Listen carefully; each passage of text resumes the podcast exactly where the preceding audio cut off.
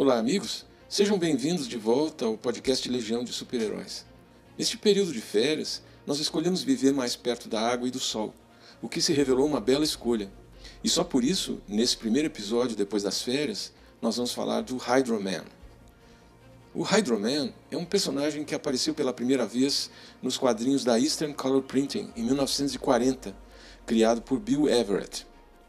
O criador do Hydro Man lembrou que quando um amigo de infância lhe sugeriu a ideia do personagem, ele achou que era uma ideia completamente absurda, tão ridícula, que ele não deu muita atenção.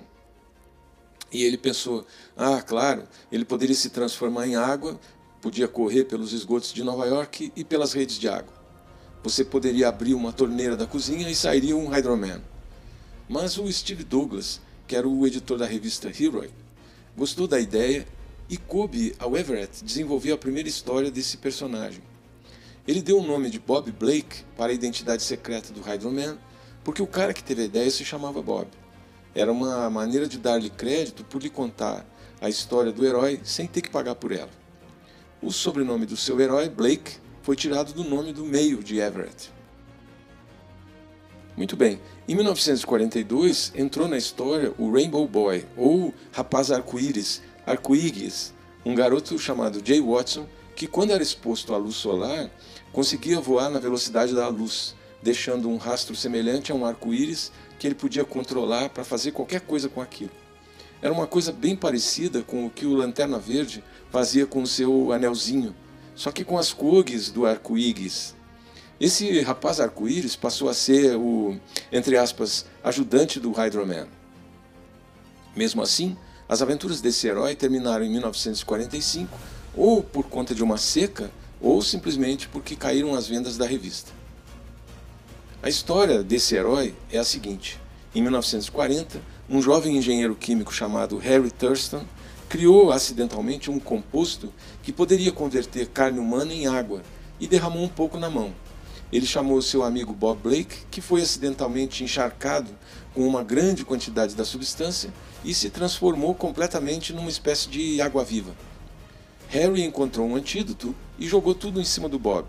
Restaurado à forma humana, o Bob logo descobriu que agora podia transformar qualquer parte do seu corpo em água e controlar sua forma e o movimento.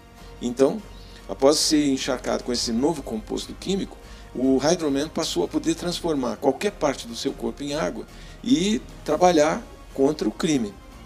Ele decidiu fazer bom uso dessas suas novas habilidades, criou uma fantasia como todo super-herói e se tornou um combatente regular do crime, se autodenominando Hydroman. No início da sua carreira, ele aparecia apenas de calção e sem camisa, mas depois ele passou a usar uma camisa transparente. Nas suas aventuras, o Hydroman derrota espiões, enfrenta uma invasão alienígena liderada pelo grande perigo amarelo, luta contra o vilão fantasma, persegue o vilão alquimista e o assassino americano Blackbird. Em algum momento, depois da Segunda Guerra Mundial, o Hydroman e o rapaz Arco-Íris foram presos e aprisionados na mística urna de Pandora, junto com vários outros heróis, por um vilão enlouquecido chamado Fighting Yank. Décadas depois, a urna foi quebrada e os heróis libertados. O Hydro-Man se aliou então a um grupo de heróis chamado Superpoderosos, que estavam determinados a lutar contra todas as ações totalitárias e a agenda dos governantes do mundo naquele tempo. Mas aí aconteceu na trajetória desse herói uma coisa bem parecida com o que já tinha acontecido com o Capitão Marvel. Em 2008, o Hydro-Man reapareceu, mas agora com o nome de Hydro, para evitar um conflito com a Marvel Comics, que tinha criado um personagem chamado Hydro-Man, que era muito do mal. Esse Hydro-Man é um super vilão que aparece nos quadrinhos da Marvel, é, tendo sido criado pelo escritor Dennis O'Neill e pelo artista John Romita. Esse personagem da Marvel apareceu pela primeira vez em 1981, quando o Hydro-Man da DC Comics estava aposentado. E esse novo uh, herói passou a ser um dos inimigos mais frequentes do Homem-Aranha. Essa nova história é a seguinte: é, tinha um sujeito chamado Morris Bench que era um tripulante de um navio que, por acidente, é jogado ao mar pelo Homem-Aranha, no momento em que um poderoso gerador experimental estava sendo baixado ao oceano para testes.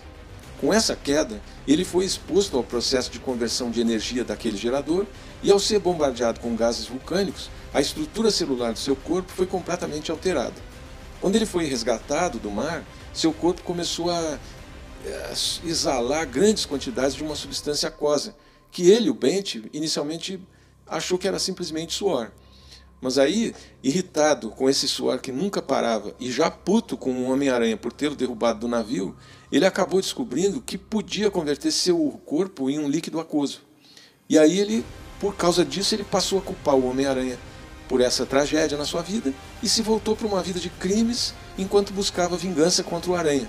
E aí, a partir disso, ele dedica a sua vida a caçar o Aranha através de muitos chuveiros, esgotos e torneiras, tentando se vingar, mas como todo vilão, sempre sendo derrotado. No próximo episódio, nós vamos falar de outro super-herói da era de ouro dos quadrinhos. Então, até lá!